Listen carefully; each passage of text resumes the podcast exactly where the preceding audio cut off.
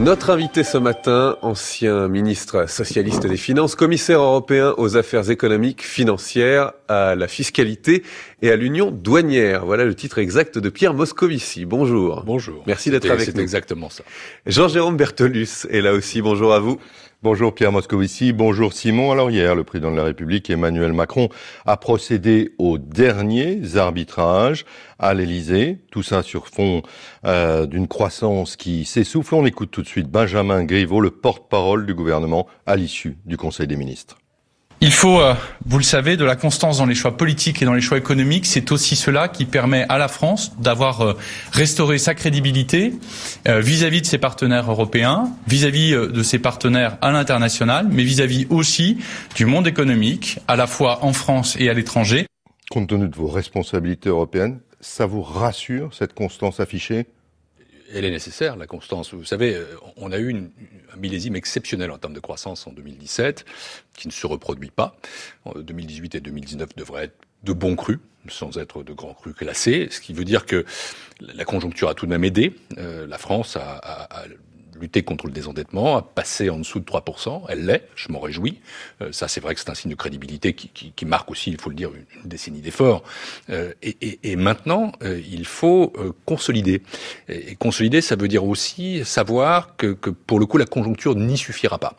Et donc, ça a une conséquence très pratique pour le commissaire aux affaires économiques et financières que je suis, qui est chargé de la surveillance budgétaire, euh, qui est de veiller aussi aux règles. Et, ces règles disent que quand un État est en dessous de 3%, il n'en a pas fini avec euh, les obligations. Il doit réduire de manière importante ce qu'on appelle son déficit structurel, c'est le déficit qui est indépendant de la croissance. Et, et ce que j'attends des arbitrages budgétaires, mais j'aurai ce dialogue avec les autorités françaises qui en sont parfaitement conscientes, c'est que le déficit structurel baisse de manière significative, ce qui implique de maîtriser la dépense publique et aussi d'être capable euh, de faire de manière ciblée des économies, je dirais des économies socialement justes et efficaces. Alors précisément, la Cour des comptes avait été très sévère à l'égard euh, du précédent euh, budget euh, de ce gouvernement, compte tenu eh bien de ce qu'elle appelait qu'il y avait zéro économie, que le gouvernement s'était appuyé sur la croissance. La Commission européenne prévoit seulement 1,7% de croissance mmh. cette année en France. Est-ce que il est important que le gouvernement respecte son engagement d'un déficit budgétaire à 2,3%. Sa parole européenne est en jeu? Le président de la République, Emmanuel Macron, est un Européen convaincu. Euh, et euh, de surcroît, il, il a mis euh, l'exemplarité européenne au frontispice de la politique qu'il veut mener. Ça implique en effet que les règles doivent être respectées. Et sans vouloir être trop technique, en 2018, l'effort dit structurel, la réduction des déficits structurels que j'évoquais, a été... Les économies, hein, pour parler clair. À peu près, ouais. enfin, c'est pas seulement ça, ouais. parce que c'est mmh. aussi les économies, mais les prélèvements de leur côté a été de zéro, ou peut-être zéro, hein, nous verrons il faut qu'il soit significativement plus important en 2017. Euh, et ça, c'est la condition pour justement être dans les clous des règles européennes. Mais dans les clous des règles européennes, c'est pas pour faire plaisir à Bruxelles, parce que c'est pas moi qui décide de ces règles, ce sont les États membres qui les ont fixées. Et euh, ces règles permettent tout simplement de continuer à désendetter nos économies. Et je voudrais qu'on comprenne que la dette publique est vraiment l'ennemi de l'économie. Euh, un pays qui s'endette, c'est un pays qui s'affaiblit parce qu'il n'est plus capable de financer ses services publics, parce qu'il n'est plus capable de préparer l'avenir. Or, la France est un pays plus endetté que la moyenne de la zone euro, avec une dette publique qui est autour de 100%, un peu moins, alors que la dette publique euh, européenne est autour de 87%. Et donc, si on veut que la France, euh, comme le disait Benjamin Griveaux, retrouve totalement sa crédibilité, euh, eh bien, il est important qu'elle qu qu gagne, après la bataille du déficit, la bataille du désendettement. Et pour ça, il faut en effet que les déficits structurels se réduisent. Et pour le faire, vous parliez des économies, il faut maîtriser la dépense publique dans son ensemble. Il faut, je le redis, faire des économies socialement justes et efficaces. Ça veut dire que les techniques traditionnelles du rabot ne sont pas les bonnes techniques, mais qu'il faut avoir une vision structurelle, intelligente, efficace. Mais avec une réduction du nombre de fonctionnaires. Ça passe aussi par ça. Alors non, la réduction du nombre de fonctionnaires, je veux le dire ici parce que moi je suis un social-démocrate. Vous disiez j'étais ministre socialiste des finances, je suis resté un social-démocrate. On y reviendra. Et, et, et, et, je ne vois pas du tout Bruxelles comme étant je ne sais quelle déesse à laquelle il faudrait faire des offrandes ou des sacrifices. Et je ne suis pas en train de demander euh, qu'on supprime des fonctionnaires. Ce que je souhaite simplement, c'est qu'il y ait des résultats. Vous savez, moi j'ai une, une, règle qui est très simple. Euh, les États membres ont la liberté des moyens, mais il y a une finalité d'objectifs qui est partagé. Et il y a des règles à respecter. Et ces règles, on les respecte de façon intelligente et flexible. Moi, j'ai avec les autorités françaises, avec l'ensemble des ministres des Finances de la zone euro, des relations qui sont bonnes et qui sont toujours constructives dans le dialogue. On n'est pas en train d'imposer, mais, mais il est important que les règles soient respectées parce que, encore une fois, c'est là où on mesure une exemplarité, une crédibilité. Et vous dites, il faut respecter ces règles parce qu'un pays qui s'endette trop, c'est un pays qui ne peut plus financer ses services publics. Mais dans le même temps, si on fait des économies précisément sur les services publics, comment vous pouvez expliquer ça aux Français qui ont parfois l'impression que la politique de la France est dictée par Bruxelles? Mais euh, Bruxelles, dans cette affaire-là, vous savez, c'est nous. Euh, c'est chacun des États membres. Euh, la Commission européenne, je, remplis euh, cette fonction et j'en suis très heureux. Je sais qu'elle est importante. je sais que nous avons des pouvoirs, mais nous n'avons pas tous les pouvoirs. c'est la Commission européenne va apprécier les budgets des États membres. Elle va les évaluer. Ensuite, ce sont les ministres des Finances eux-mêmes qui vont décider de l'application des règles. Il y a même des membres de la majorité, Pierre Moscovici, qui disent il faut peut-être sortir un peu euh, de l'orthodoxie budgétaire, en tout cas peut-être laisser filer un peu les déficits euh, cette année pour soutenir l'activité c'est un choix qui Vous leur dites faisable. attention, la France est toujours sous surveillance? Je leur dis que la France a toujours des règles à respecter. Je elle est toujours sous surveillance? non, elle, elle, est soumise exactement aux mêmes règles que tous les autres désormais. Elle est en dessous de 3%. Elle doit faire la même chose que doit faire l'Allemagne, la même chose euh, que doit faire euh, l'Italie ou l'Espagne. Euh, les règles sont faites pour tous. Elles ne sont pas des règles anti-françaises. Elles ne sont pas des règles anti-service public. Parce que soyons conscients quand même que quand on s'endette et en, ce moment, on s'endette avec des taux d'intérêt très bas euh, on, on, on, on, compromet l'avenir. Parce qu'un jour, les taux d'intérêt finiront par remonter. Et quand les taux d'intérêt remonteront, à ce moment-là, le service de la dette va remonter. Et plus le service de la dette remontera, moins on pourra faire pour l'éducation, pour la justice, pour l'hôpital. Euh, et in fine, les économies qu'on fait aujourd'hui, euh, qui doivent être, encore une fois, je le répète, des économies socialement justes et efficaces, chaque mot compte. Ces économies-là, ce ne sont pas des sacrifices de services publics, c'est simplement une meilleure gestion de l'État, c'est une dépense publique de qualité, et si on fait ainsi, on préservera nos services publics. Si on ne le fait pas, à un moment venu, la dette se vengera, et ce seront les services publics essentiels qui seront frappés. Pierre Moscovici, vous restez un social-démocrate, vous nous l'avez dit, on va parler des échéances politiques à venir, et notamment des européennes, évidemment, dans une minute, juste après le tour de l'info. 9h20, précisément. Marie Rouarche. Le SAMU ne répond plus. En 2016, plus de 4 millions et demi d'appels d'urgence n'ont pas été pris en charge par le 15, selon les chiffres de la statistique annuelle des établissements de santé. Nouvelle charge contre le SAMU, quatre mois après le scandale de la mort de Naomi Musenga, dont l'appel n'avait pas été pris au sérieux à Strasbourg. Des traces de pesticides dans certaines couches, un perturbateur endocrinien dans une crème pour nourrissons. 60 millions de consommateurs à passer au crible 155 produits pour bébés.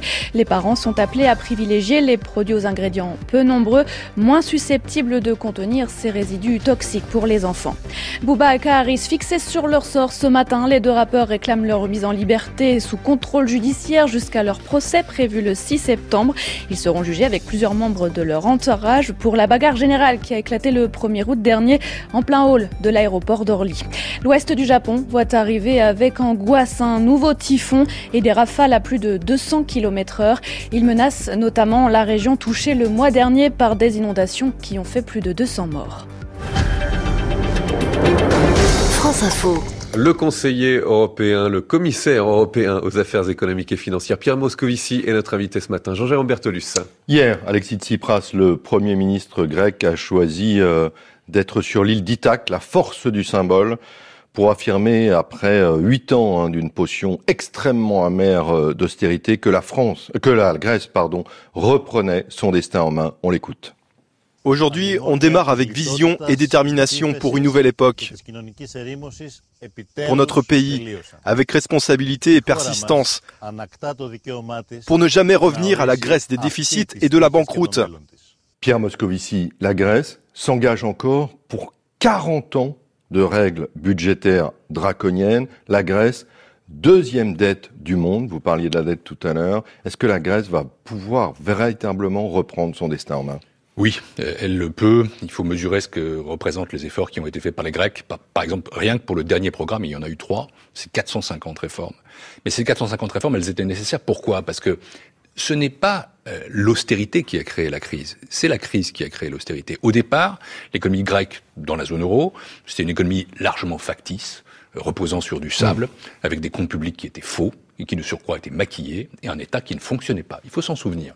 Et je pense qu'aujourd'hui, la Grèce est tout à fait en état, euh, avec des réformes structurelles qui ont permis à sa société, son économie d'être plus efficace, de générer des excellents avec 25% du PIB et de la richesse nationale qui s'est euh, évanouie. Oui, mais, juste un petit, juste une question, Pierre Moscovici, juste une question. Vous parliez effectivement d'économie factice.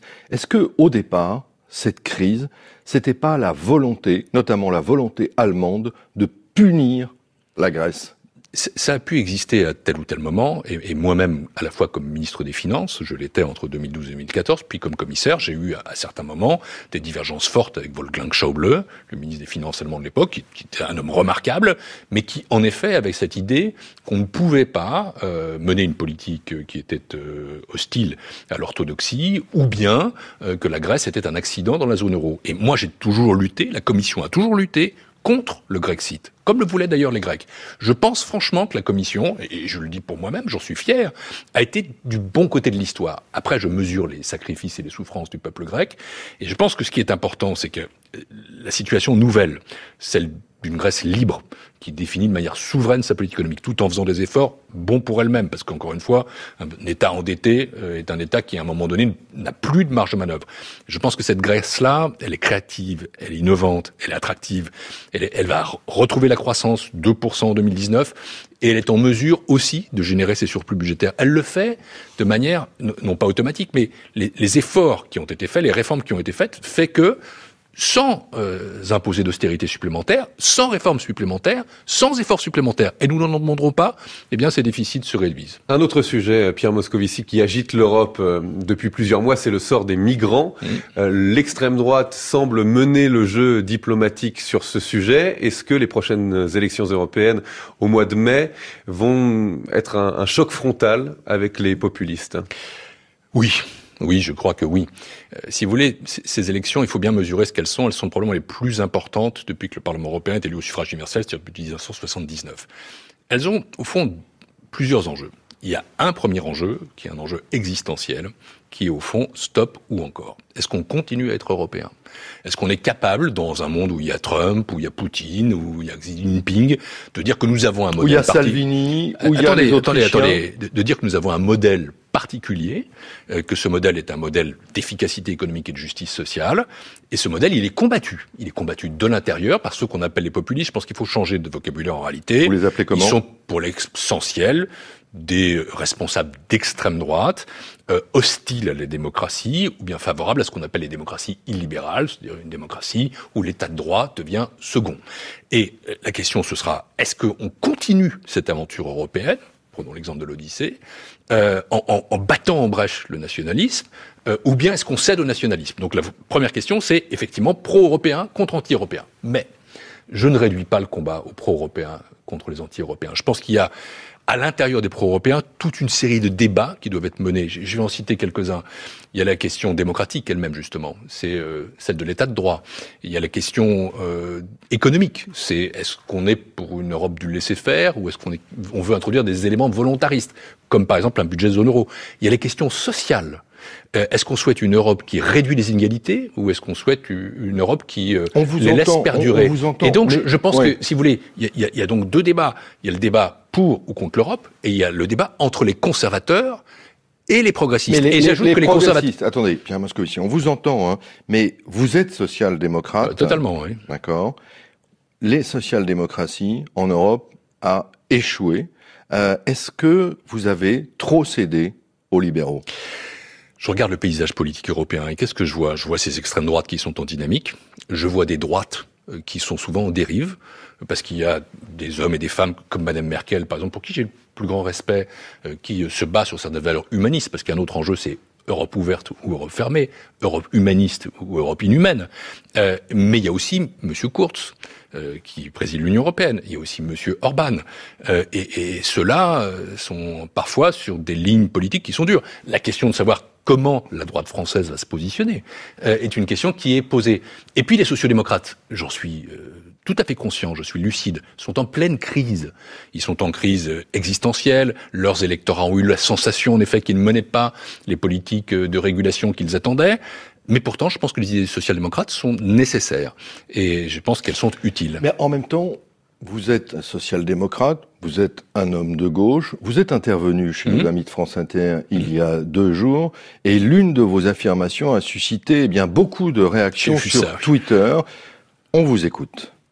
On peut très bien avoir des services publics qui sont gérés par des entreprises privées à condition qu'ils restent contrôlés par la puissance publique. Et, et si euh, c'était le tout public qui marchait, franchement, dans notre économie, euh, ça euh, se saurait. La gauche moderne, entre guillemets, c'est toujours plus de marché finalement. non, c'est pas la gauche. Mais je suis pas, toujours surpris de l'art français de déformer les contextes et les ah, Quand vous, dites effectivement, après on a vécu la, on a vécu la SNCF avec plus de concurrence. Jean-Jérôme Bertulus. Les services publics industriels et commerciaux, ceux qui sont gérés dans des conditions du privé, ils existent depuis 1921 le tribunal des conflits, euh, dans un arrêt, la Société de l'Ouest africain, Donc, a fixé cette notion. Pour un homme de gauche, attendez, le marché doit attendez, cohabiter avec l'État. Dans, nos États, comme dans nos collectivités, il y a toute une série de services publics qui sont euh, assurés en délégation de services publics. Je pense au transport, je pense à la collecte des déchets, je pense pour beaucoup à l'eau. Pour ce qui me concerne, je veux le dire de manière très claire, j'ai toujours été un homme du service public. Euh, je n'ai pas, quand j'étais euh, ministre, euh, procédé à beaucoup de privatisation. Au contraire, j'ai procédé à une nationalisation utile, celle de PSA, où l'État est entre capital. Quand j'étais élu local, je me suis battu pour le retour en régie de l'eau à Montbéliard. On n'a plus le temps, Pierre mais, mais, mais, si, je veux, dire, je veux, dire, une chose. Ce, qui, compte, ce qui compte, c'est que le service public soit assuré pour le public. Le mieux, c'est qu'il soit non, le mieux, le mieux que ce soit pour l'État. Euh, en Grèce, l'État ne fonctionnait pas et n'avait pas les moyens d'investir. Donc j'ai dit que l'efficacité compte, mais, il y a des services publics. L'éducation, la justice, Pierre la santé qui doivent être totalement publiques. une dernière question. Vous êtes candidat à quoi? À la tête de liste du PS aux européennes? Je suis euh, au remplacement, pas à la succession de Jean-Claude Juncker à la Commission européenne? Je suis euh, candidat à faire entendre pendant cette campagne et dans la suite de ma vie, euh, ce que j'ai toujours fait, une certaine idée euh, de la gauche et de l'Europe. Et de la France à gauche et dans l'Europe. Merci beaucoup Pierre Moscovici et merci Jean-Jérôme Bertolus. À demain pour un nouveau 8h30 politique.